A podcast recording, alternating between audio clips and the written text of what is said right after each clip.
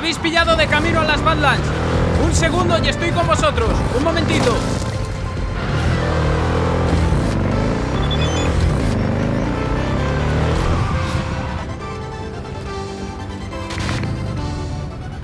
Ay, desde luego que después de tanto tiempo y mirad cómo me pilláis. Hay que ver qué chunga se estaba poniendo la cosa. Creo que el curro de hoy no necesita presentación, así que mejor me ahorro los comentarios, las formalidades y todo ese rollo chungo. Que no quiero regresar tarde a Night City, así que en fin, ya sabéis. Vamos a por ello.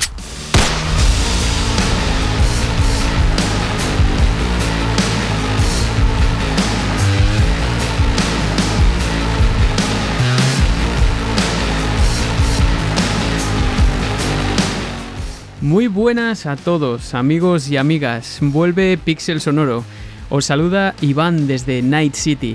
En este programa nos vamos a centrar brevemente en la forma en la que surgieron algunos de los sonidos que dan vida al mundo retrofuturista de Cyberpunk 2077 y a su música, por supuesto, algo que en principio no tenía planeado, pero que ha resultado un tema bastante interesante y jugoso, más complejo de lo que en realidad parece. Fijaos hasta qué punto esto es así, que en un reportaje del portal Inverse precisamente sobre este tema se dice literalmente que la música que Marcin Privilowicz realizó para The Witcher 3, magnífica por supuesto, fue un paseo en comparación al proyecto de Cyberpunk 2077. Y es que quizá alguien se esté extrañando tras la hecatombe que supuso su salida a la venta por motivos que todos conocemos, pero como siempre aquí estamos para atender al apartado musical, que en este caso ya os digo que es sorprendente.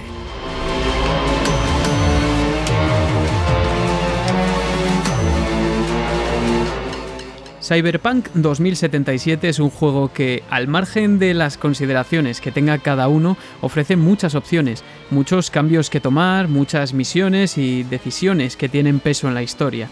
En la historia y lógicamente en los sonidos que escuchamos cuando jugamos. Y claro, esto complica sobremanera la tarea de realizar la música para un juego de estas dimensiones, porque hay que tener en cuenta que al final lo que escuchemos en pantalla depende del camino que tome el jugador en muchas ocasiones, ¿no? Y esto me viene muy bien para introducir dos conceptos que seguro que a muchos os sonarán como introducción al programa, pero vamos a verlos y a poner ejemplos. Hablamos de la música diegética y de la música no diegética. Dice sobre esto la autora Karen Collins, que es de referencia en el mundo de la música de videojuegos, en su libro Game Sound, que el concepto diégesis se tomó de la industria del cine y se integró al videojuego para describir el grado en que un jugador puede interactuar con lo que aparece en pantalla y distinguir entre cualidades que son lineales, como por ejemplo una secuencia, o cualidades que no son lineales, como cuando decidimos si encendemos la radio o no, por ejemplo. Pues Cyberpunk 2077, como otros muchos juegos de mundo abierto, salta a la comba con esto.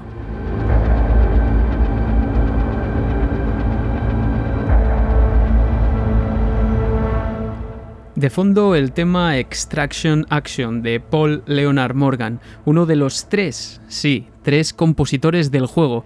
Luego entraremos en esto en profundidad. Os habrá parecido una intro rara, ¿verdad? Y ahora hablar de diégesis directamente, pero creo que es particularmente interesante el tratar este tema en torno a un mundo tan gigantesco como el de Night City. A mí me fascina, al menos. Pero, ¿qué sucede con la diégesis en un videojuego? Como muchos habréis pensado, el problema aquí, a diferencia de una película, es que un videojuego cambia constantemente. No es como una película, que siempre será la misma por muy cinematográfico que sea un videojuego. Siempre, o sea, siempre hay un grado de no linealidad. Esto hace que en un videojuego, al igual que en el cine, podamos distinguir entre música diegética, que es aquella que escuchan los personajes dentro del juego, digamos, y no diegética, que es aquella que solo escucha el jugador. Muy fácil de distinguir en el cine, pero es que además en un videojuego adquiere un carácter de lo que Karen Collins denomina dinamismo. Entonces, la música de un juego puede ser diegética y no diegética, y dentro de cada categoría podrá ser dinámica o no dinámica en función de que el jugador pueda o no intervenir en este proceso. Y bueno, ya os podéis imaginar el trabajo que lleva a diseñar el sonido de cada acción si además hay que tener en cuenta varias posibilidades, pues veréis que esto va a explicar muchas cosas y entre ellas que haya tres compositores. Bueno, vamos a ver un ejemplo gráfico, o mejor dicho, sonoro, para que se me entienda correctamente cuando hablamos de diégesis, que por cierto es una palabra que hace referencia al desarrollo narrativo en sí, pero a la narración que sucede en el mundo ficticio de que se trate, en su plano, digamos. Fijaos, por ejemplo, en esta escena en que V toma una guitarra y empieza a tocar como lo haría Johnny Silverhand. Eh, me ahorro los comentarios sobre esto para evitar spoilers. Esta música es diegética porque lógicamente es algo que se encuentra dentro del juego y que los personajes pueden oír, es decir, que sucede en su plano.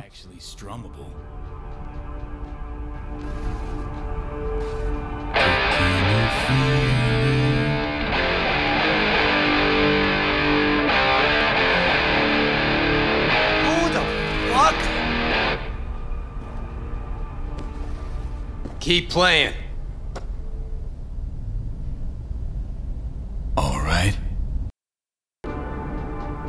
We lost everything.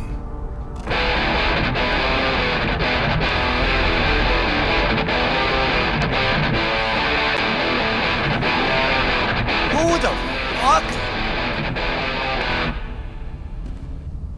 Keep playing. Si nosotros no pudiésemos decidir sobre lo que toca V con la guitarra, esta música sería diegética, no dinámica. Pero, eh, ¿qué sucede en Cyberpunk como en otras muchas ocasiones? Pues que podemos decidir el riff que toca el protagonista o la protagonista y por tanto podemos cambiar el sonido. Entonces la música sería diegética y además dinámica. Hay miles de ejemplos como estos, encender la radio, por ejemplo, también, ¿no?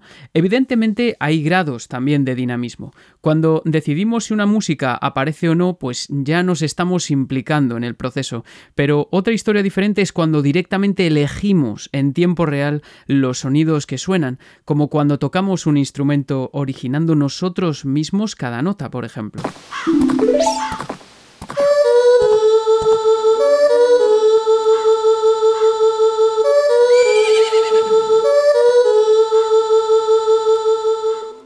Por otro lado, Hablando de música no diegética, el ejemplo más evidente que podemos tomar es aquella que suena en cinemáticas, que es lo más lineal que hay en el mundo de los videojuegos. La música que se compone, digamos, para la banda sonora de las cinemáticas normalmente, pues como en las películas, es no diegética y tampoco es dinámica, porque no hay interactividad aquí, eh, no hay manera de poder cambiarla. Bueno, podéis saltaros la secuencia, evidentemente, pero eso sería ponerle fin a todo. También sucede en la música que suena de fondo en los videojuegos que tienen un track asociado a cada pantalla o a un nivel, ¿verdad?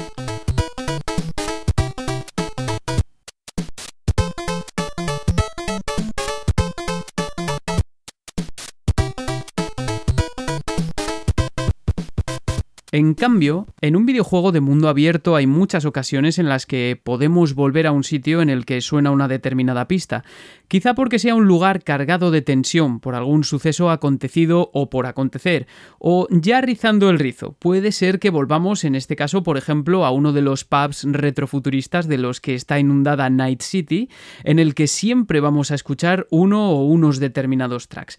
En estos casos, fijaos qué curioso, la música es diegética porque la está oyendo el personaje, pero si de repente comienza un tiroteo y se introducen sonidos de tensión e incluso cambia la música, esta pasa a ser no diegética y dinámica en cierto sentido porque al final ha sido nuestra interactividad lo que ha motivado que aparezca eh, si hemos tomado una determinada decisión, ¿no? Curioso si se piensa, ¿a que sí? No obstante, hasta ahora siempre hay como un grado de separación, ¿no? Digamos, una barrera entre ambas categorías. ¿Sería posible juntar música diegética y no diegética?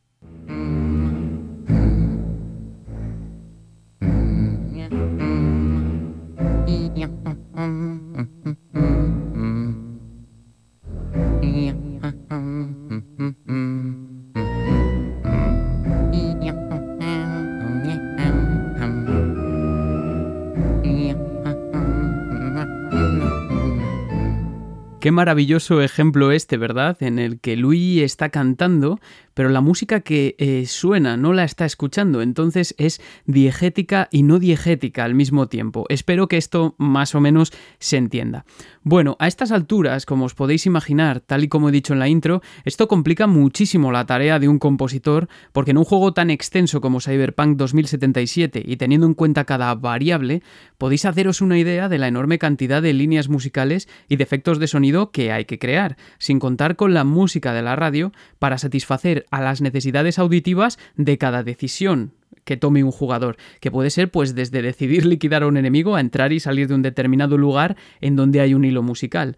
¿He dicho un compositor? Bueno, como ya he mencionado antes, en Cyberpunk 2077 tenemos tres compositores y unos métodos de lo más llamativo, y es por esto, amigos y amigas, que decidí realizar este episodio.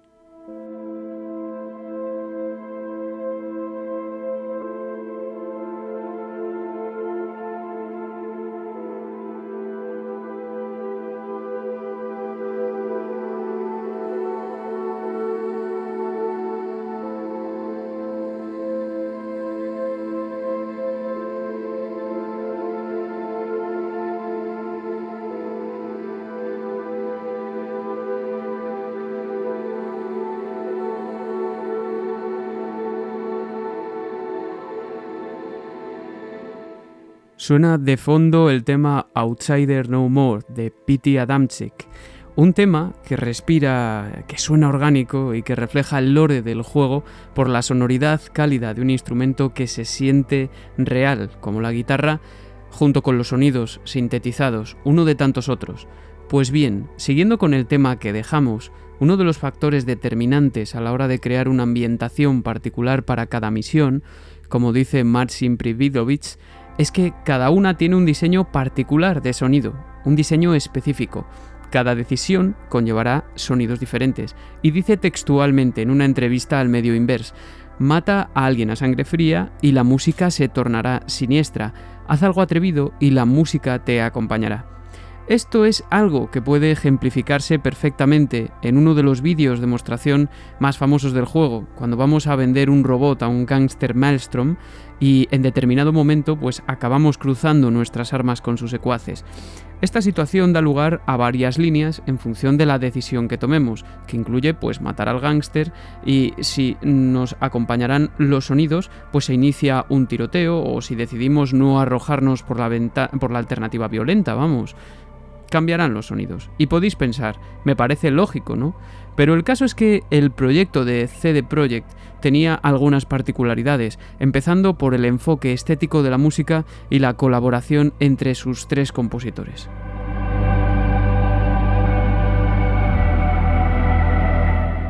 Los tres genios que se han hecho cargo de la banda sonora de Cyberpunk 2077 fueron, como he dicho, Marcin Pryzbilovich y Pete Adamczyk desde Polonia, junto a Paul Leonard Morgan, este desde Los Ángeles.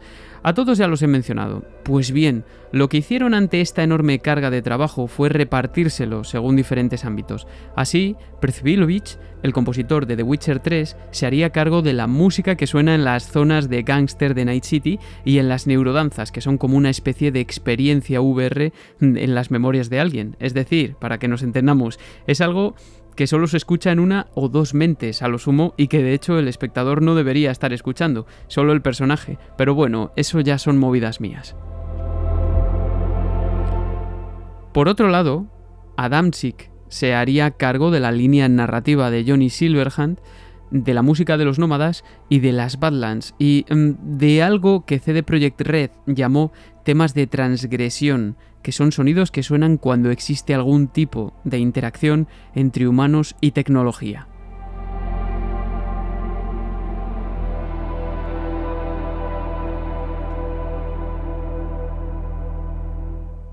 Por último, Morgan trabajaría en los temas propios de Night City, es decir, estos que escuchamos cuando avanzamos a través de la ciudad, o al menos es lo que yo entiendo.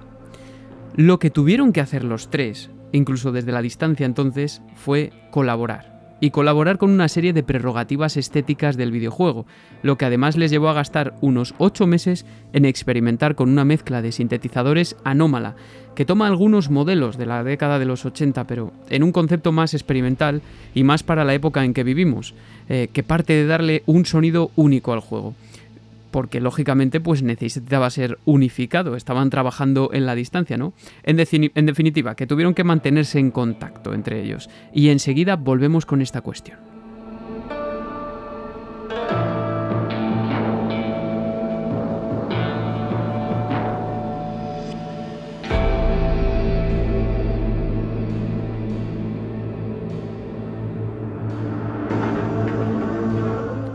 Antes me gustaría destacar el empleo de algunos instrumentos étnicos propios de una determinada geografía, como es el koto, un instrumento tipo cítara japonés que emplea Marcin Percipilovich en el track Cloudy Day, que es este que suena de fondo.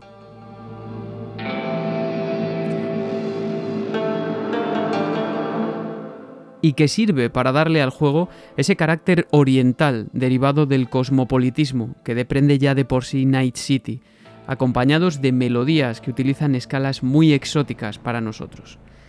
El cosmopolitismo, que es propio del ideario que tenemos de una ciudad del futuro. En el trasfondo del tema podemos incluso escuchar el samisen, que es un instrumento tipo laúd, con un cuello muy largo y tres cuerdas, generalmente, muy típico de Japón también y que nosotros relacionamos rápidamente con esa geografía. Esto sin contar otros que aparecen o pueden aparecer, ya por ejemplo, eh, creo distinguir un tambor taiko y una flauta que podía ser una shakuhachi, aunque no estoy seguro, porque aparece escondida y muy distorsionada. ¿no? Otro ejemplo es el del tema de Pity Adamczyk, eh, You Shall Never Have to Forgive Me Again, es, que es en el que encontramos la utilización de un instrumento muy común en la banda sonora del brujo, el kemenche, un instrumento de cuerda frotada de tipo lira, muy similar, para que os hagáis una idea, a un violín muy delgado y que se toca de manera vertical.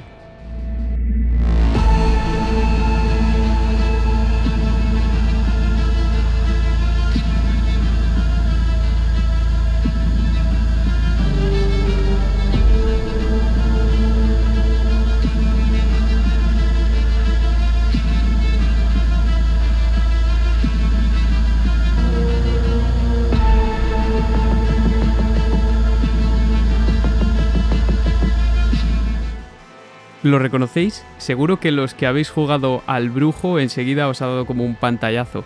Pues bien, el origen de este instrumento pareció ser Turquía, además recientemente en el siglo XIX presentado por Amadeo Preziosi en la ciudad de Estambul. No puedo asegurar que este instrumento sea exactamente el que aparece aquí, aunque su sonoridad es similar. Yo, de hecho, al principio pensé que era una zanfona. Y dado que sabemos que se empleaba en la banda sonora de The Witcher 3 por los eh, grupos de folclore polacos Percival y Civiolak, He sumado 2 más 2, puesto que se sabe que proviene de instrumentos medievales europeos y de la época bizantina, como es la lira bizantina. Además, también aparece ser típico de regiones como Armenia, Uzbekistán e Irán, y lo cierto es que en su ejecución el planteamiento es similar a la del violín chino Erhu, por lo que su parentesco con regiones asiáticas parece más que evidente.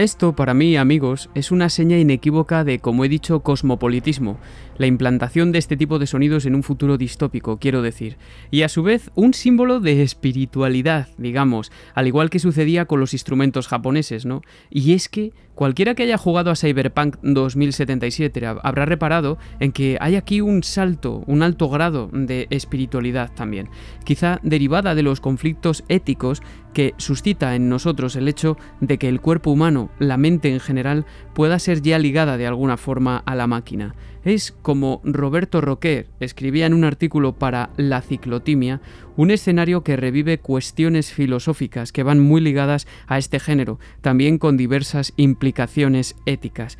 Nos encontramos, por ejemplo, ante, en cierto sentido, la disociación de la mente del cuerpo físico o entre el mundo digital y el mundo real. Un mundo en el que la tecnología es muy avanzada pero lo humano se ha quedado estancado también, tal y como sucede en otras obras de este género como Ghost in the Shell, Blade Runner, Matrix o Akira, por ejemplo, un espíritu que se captó a la perfección en el juego de mesa de Mike Pondsmith de 1988. De hecho, es algo que ha dado lugar a un universo entero.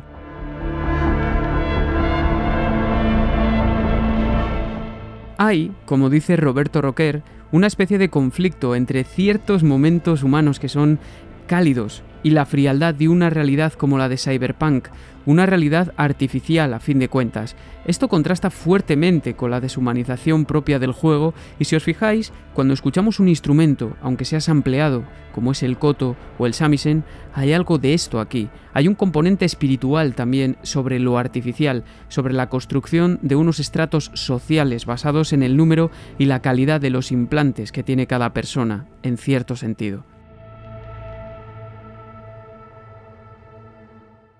Para representar esto, o con esto ya en mente, me gustaría que escuchaseis o que escuchásemos el track The Sacred and the Profane, lo sagrado y lo profano, un choque entre la sintetización y la aparición de lo que parece un canto llano, que como ya hemos dicho en ocasiones, para nosotros o para nuestro oído, significa acudir directamente a lo espiritual.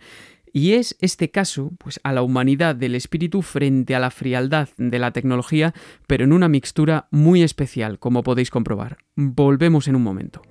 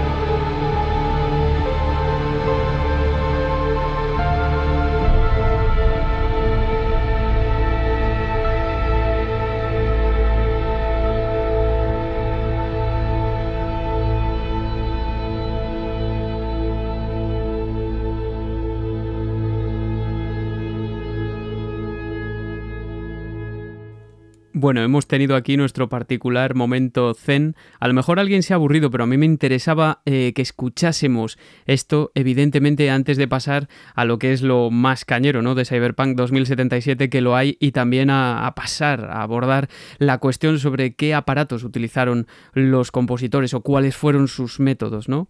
Volvemos al retrofuturismo que habíamos comentado en el capítulo en el que entrevistamos a Salvinsky, ¿os acordáis? Si no, os lo recomiendo, porque podríais pensar, si estamos haciendo un juego futurista, ¿por qué se utilizan o por qué utilizar aparatos antiguos u otras influencias?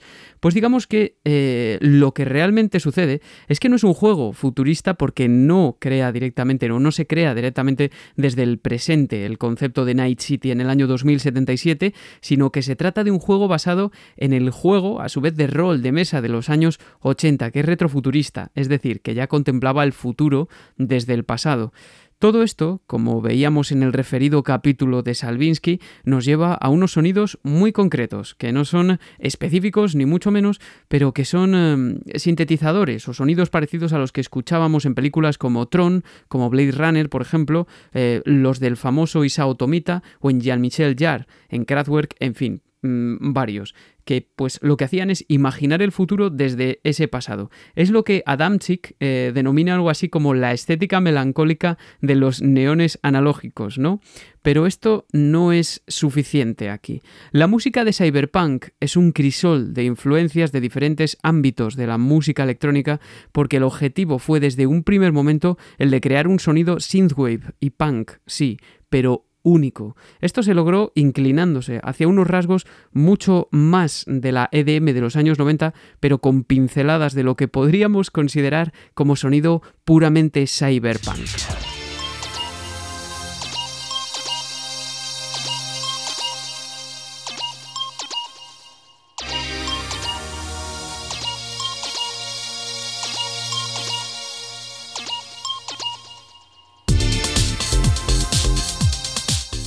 Esto que estamos escuchando es un fragmento del tema LFO de la banda británica de Blip Techno LFO. El Blip Techno, muy típico del sello Warp Records, fue una gran influencia para Adamczyk, eh, sobre todo una serie de singles y álbums llamados Artificial Intelligence, que se lanzaron en el seno del sello a partir de 1992 y que construyeron todo un subgénero del EDM como el que se denominó Intelligence Dance Music una especie de fusión del acid house con la música ambiental. El blip techno tuvo su origen a finales de los años 80 en Reino Unido, aproximadamente en 1989, con el nombre de Yorkshire Blip and Bass o simplemente Blip, como un estilo relacionado con los sonidos del futuro y sobre todo caracterizado por su subgrave particular, un subgrave penetrante. Fue algo diferente que no se había escuchado en la escena del house y del techno en Gran Bretaña. LFO fue, junto a Nightmares on Walks y Unique 3, uno de los más relevantes, por ejemplo, y el caso es que, sea como sea, si ya en el año 1991 a finales dio lugar a otras formas de música electrónica de baile, acabó llegando hasta 2020, o sea, que hizo de todo menos morir. Otro de los factores que aparte de ese sonido futurista le aporta a Cyberpunk un sonido muy dark y digamos muy oscuro, es consecuencia lógica de la proximidad de Berlín a Polonia y de lógicamente la escena electrónica germana, y no solo eso, sino también de la música techno de Rusia y Ucrania. Una mezcolanza muy extraña que al oído del oyente occidental le resultará más extraño, por supuesto. Todo se ha tenido en cuenta, eh, todo esto combinado con sonidos realmente alienígenas, esto es, no extraterrestres, sino que son anómalos. Y es que lo que vamos a tratar ahora en esta segunda parte es qué aparatos emplearon estos compositores para traer algo que nos remitiese a todos los sonidos de los que hemos hablado, pero con un resultado totalmente único, como es el de Cyberpunk. Porque os aseguro, si no lo habéis hecho ya, o si no os habéis dado cuenta de que la música de Cyberpunk 2077 es muy fácilmente reconocible, y eso en pleno 2021 es muy difícil de conseguir. Y si no, ¿para qué tantos meses de experimentación, digo yo? Y eso que yo estoy pez en música electrónica.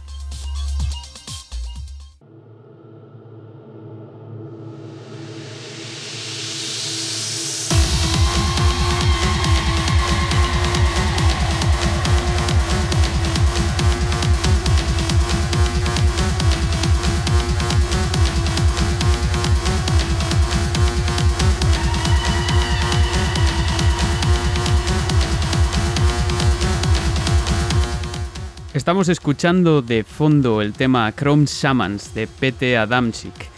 Entonces, vale, ¿cuáles fueron los instrumentos electrónicos tan especiales que utilizaron los autores para que esta banda sonora tuviese un sonido claramente cyberpunk? El primero de ellos fue empleado tanto por Pete Adamczyk como por Marcin Percibilovich, quienes además fueron publicando algunos tweets en, los que mostraban su funcionamiento y finalmente ha aparecido disertado por el usuario de Parabase en un foro de CD Projekt. El dispositivo del que hablamos recibe el nombre de Folktech Mescaline, un sintetizador modular, es decir, por el que los tonos, los pulsos y el ritmo se crean de forma totalmente manual sin necesidad de ser eh, sampleados a través de cables que conectan módulos. Esta es la explicación sencilla.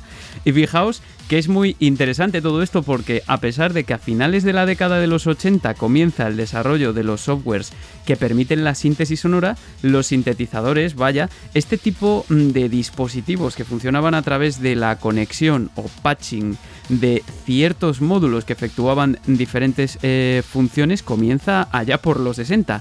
Hoy en día tenemos muchos programas que gestionan la sintetización sonora, como son pues Ableton Live, Pure Data o Pro Tools, Cubase, Logic, etcétera, ¿no?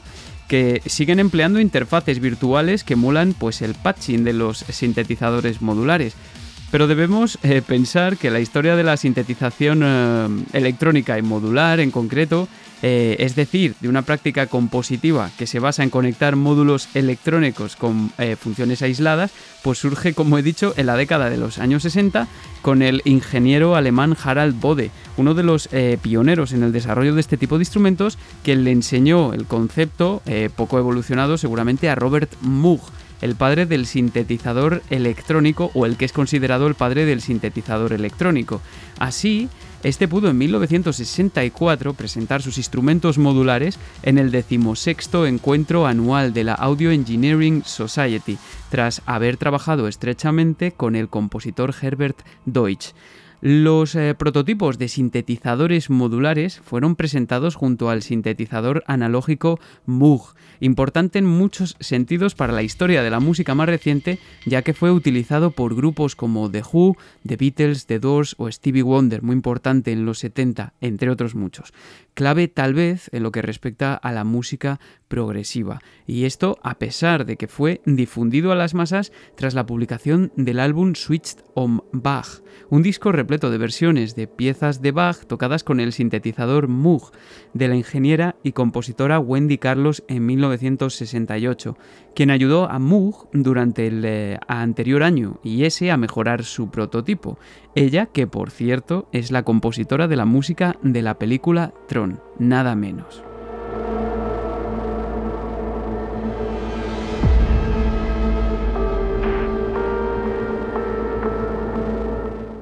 Bueno, fijaos qué pequeña historia de los sintetizadores, muy pequeñas. ¿eh? En resumen, el objetivo eh, último de este tipo de sintetizador con módulos dedicados y un tecladito que variaba los tonos era proveer una herramienta útil y fácil de manejar para cualquier usuario.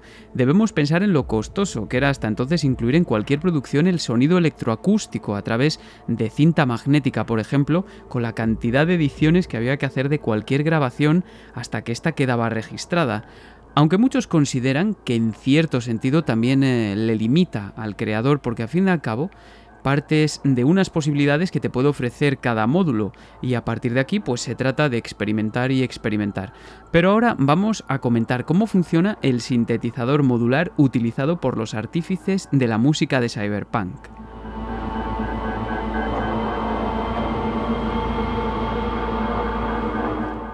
El Foltec Mescaline, como buen sintetizador modular, para que lo entendáis, tiene la apariencia de ser un pequeño cuadro antiguo como el de un telefonista que te permite crear circuitos a conveniencia, lo que se llama, eh, como he dicho, patching. Este dispositivo está provisto de tres paneles. El superior, también denominado mental, fijaos que cyberpunk es esto ya, es aquel que, eh, que provee el ritmo, funciona como una especie de caja de percusión, vamos. El ritmo variará en función de cómo se enruten sus diales. Además, tiene como dibujada en algunos modelos lo que parece una especie de símbolo de la, de la sucesión de Fibonacci. O sea, es súper loco. Y la parte central que tenemos se denomina motion, provista de dos secuenciadores, y sería aquella de la que provienen las modulaciones y los efectos de sonido. Esta parte es especial puesto que interactúa con la anterior utilizando interruptores que lanzan impulsos hacia mental para crear sonidos, texturas y ritmos que no se pueden lograr eh, solo con fuentes de voltaje puesto que además cada secuenciador está provisto de un reloj que permite determinar la longitud de la secuencia. Por último, la parte inferior o channel sería aquella que permite alterar los circuitos directamente. Así, la parte media actuaría como secuenciador y la inferior como el lugar al que se conduce toda la selección, permitiendo manipular el sonido con diferentes efectos contenidos en el chip DSP. Un lío, ¿verdad? El channel es un sintetizador polifónico de 10 notas que además posee un efecto reverb muy característico. Cada nota pues se activa tocando una parte del panel con el dedo, es decir, es loquísimo, que permite modificar las alturas tal y como sucedía con el teclado de los primeros sintetizadores modulares Moog, pero evidentemente con un tamaño más portátil y directamente con el dedo sobre un panel. Mola muchísimo verlo. Fijaos cómo suena en un vídeo de prueba realizado por el canal Perfect Circuit.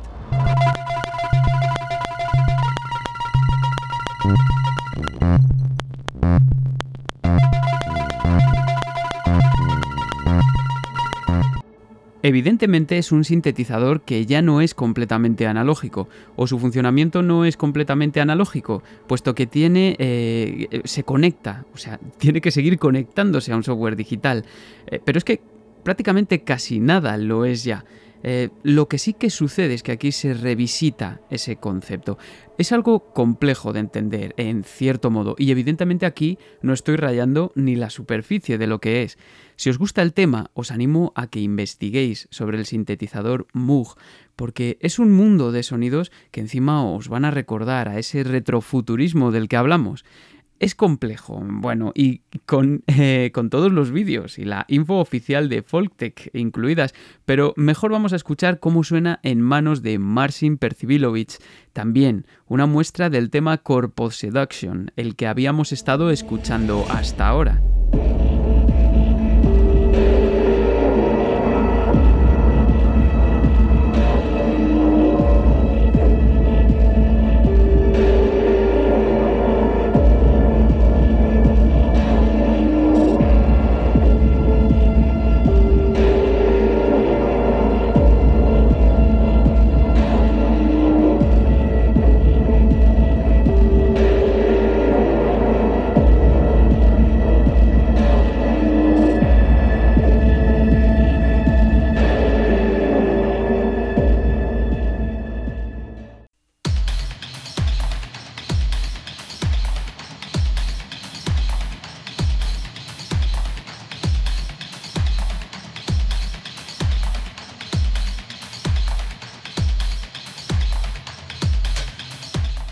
Bueno, habéis escuchado, ¿verdad? El caso es que a mí lo que me fascina de todo esto es que el tío está en su habitación o algo así, ¿no? Y se está grabando directamente el tweet para mostrarnos eh, su forma de trabajar, que al final además es un resultado que yo creo que incluso si no sois aficionados a la música electrónica, a mí esta banda sonora me fascina realmente, ¿no? Bueno, volviendo a Cyberpunk, estamos escuchando el tema NCPD Prowl de, de Marcin Percibilovich. Eh, hablando de este efecto del Mescaline Folktech, también fue muy utilizado, parece ser, por eh, Pete Adamczyk, quien además utiliza en ocasiones un pedal de efecto reverb especial llamado Space Black Hole, con interruptores de pie y conectores de línea, algo que por cierto ya parecía ser típico en la década de los 60, no a través de pedales, eh, en que se presentaron los sintetizadores modulares. De hecho, sin ir más lejos, el primer prototipo eh, presentado por Harald Bode Robert Moog ya tenía su propio módulo dedicado a la reverb y también a delay y a otros efectos. Mirad, por ejemplo, cómo suena este pedal añadido en eh, manos o en pies, mejor dicho, de Pete Adamczyk.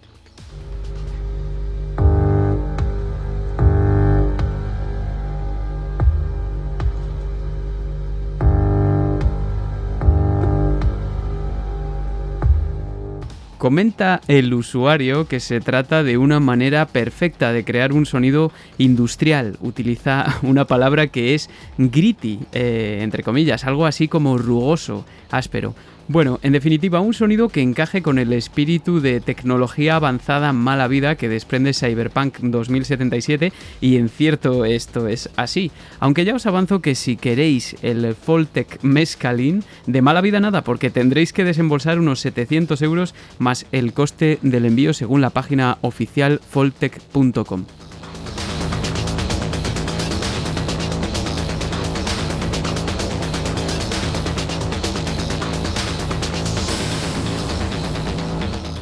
En el proceso de creación de la música para Cyberpunk se empleó también un modelo de sintetizador monofónico analógico llamado Moog Sub37, o sea, otro de la serie Moog, mucho más moderno, capaz de crear algunos de los bajos tan ásperos que podemos escuchar en Cyberpunk 2077. La diferencia entre un sintetizador analógico y uno modular, como es el caso por ejemplo del Foltec Mescaline, es que uno modular normalmente está compuesto de módulos que mezclan el sonido, mientras que el analógico pues no necesita ningún procesamiento modular, únicamente componentes analógicos. En una imagen compartida por Persivilovich puede apreciarse cómo este además se conecta a un sintetizador duofónico, analógico también, llamado Polybox, fabricado durante la década de los 80 nada menos que en la Unión Soviética.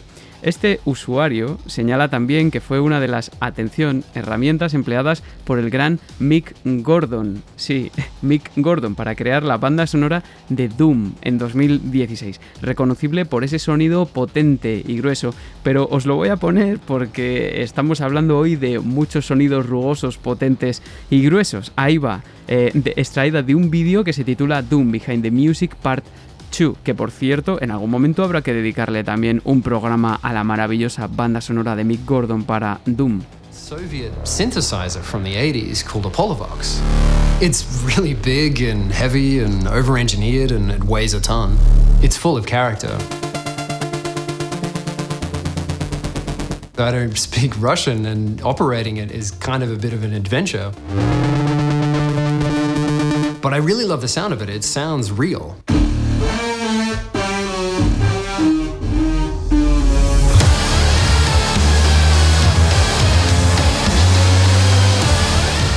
Bueno, este era el sonido del Polybox que Mick Gordon empleó para Doom, pero fijaos cómo suena la combinación entre Moog 37 Polybox y Foltec Mescaline en uno de los clips que compartió Percy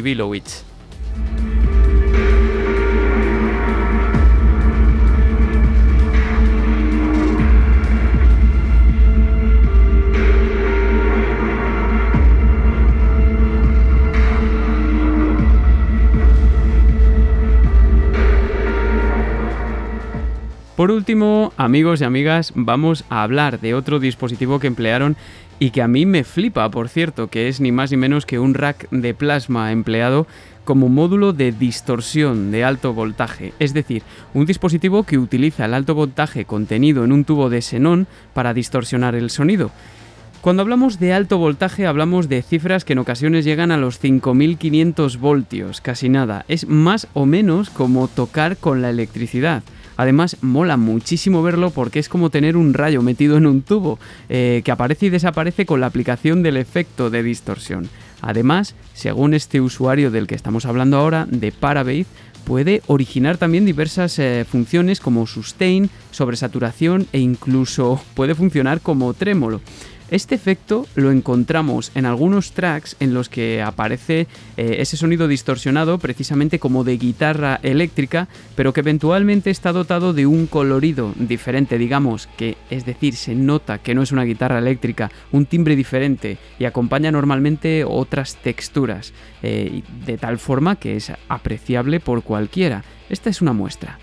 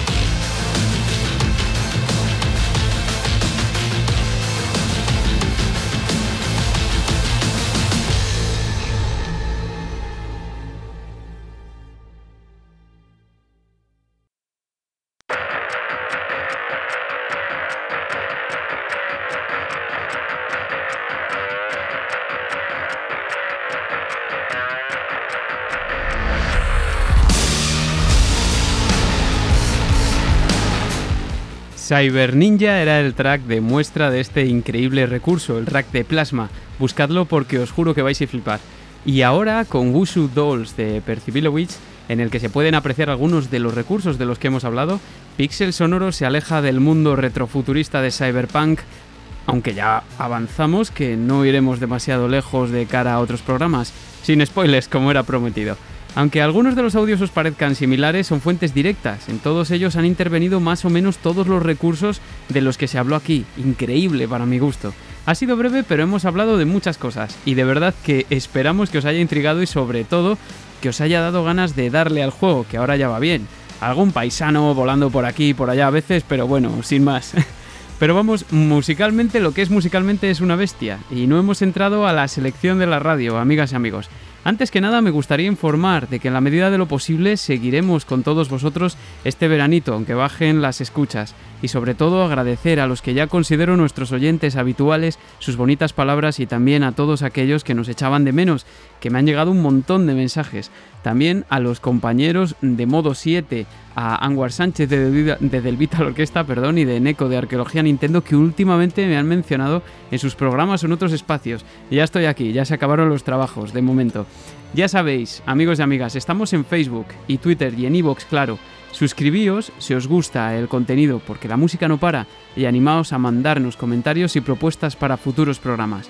Lo dicho, me cojo mis implantes y me retiro por hoy y vosotros id a donde queráis, a cualquier pub de Night City, a las Badlands o perdeos en cualquier neurodanza, pero siempre, siempre con música. Hasta pronto.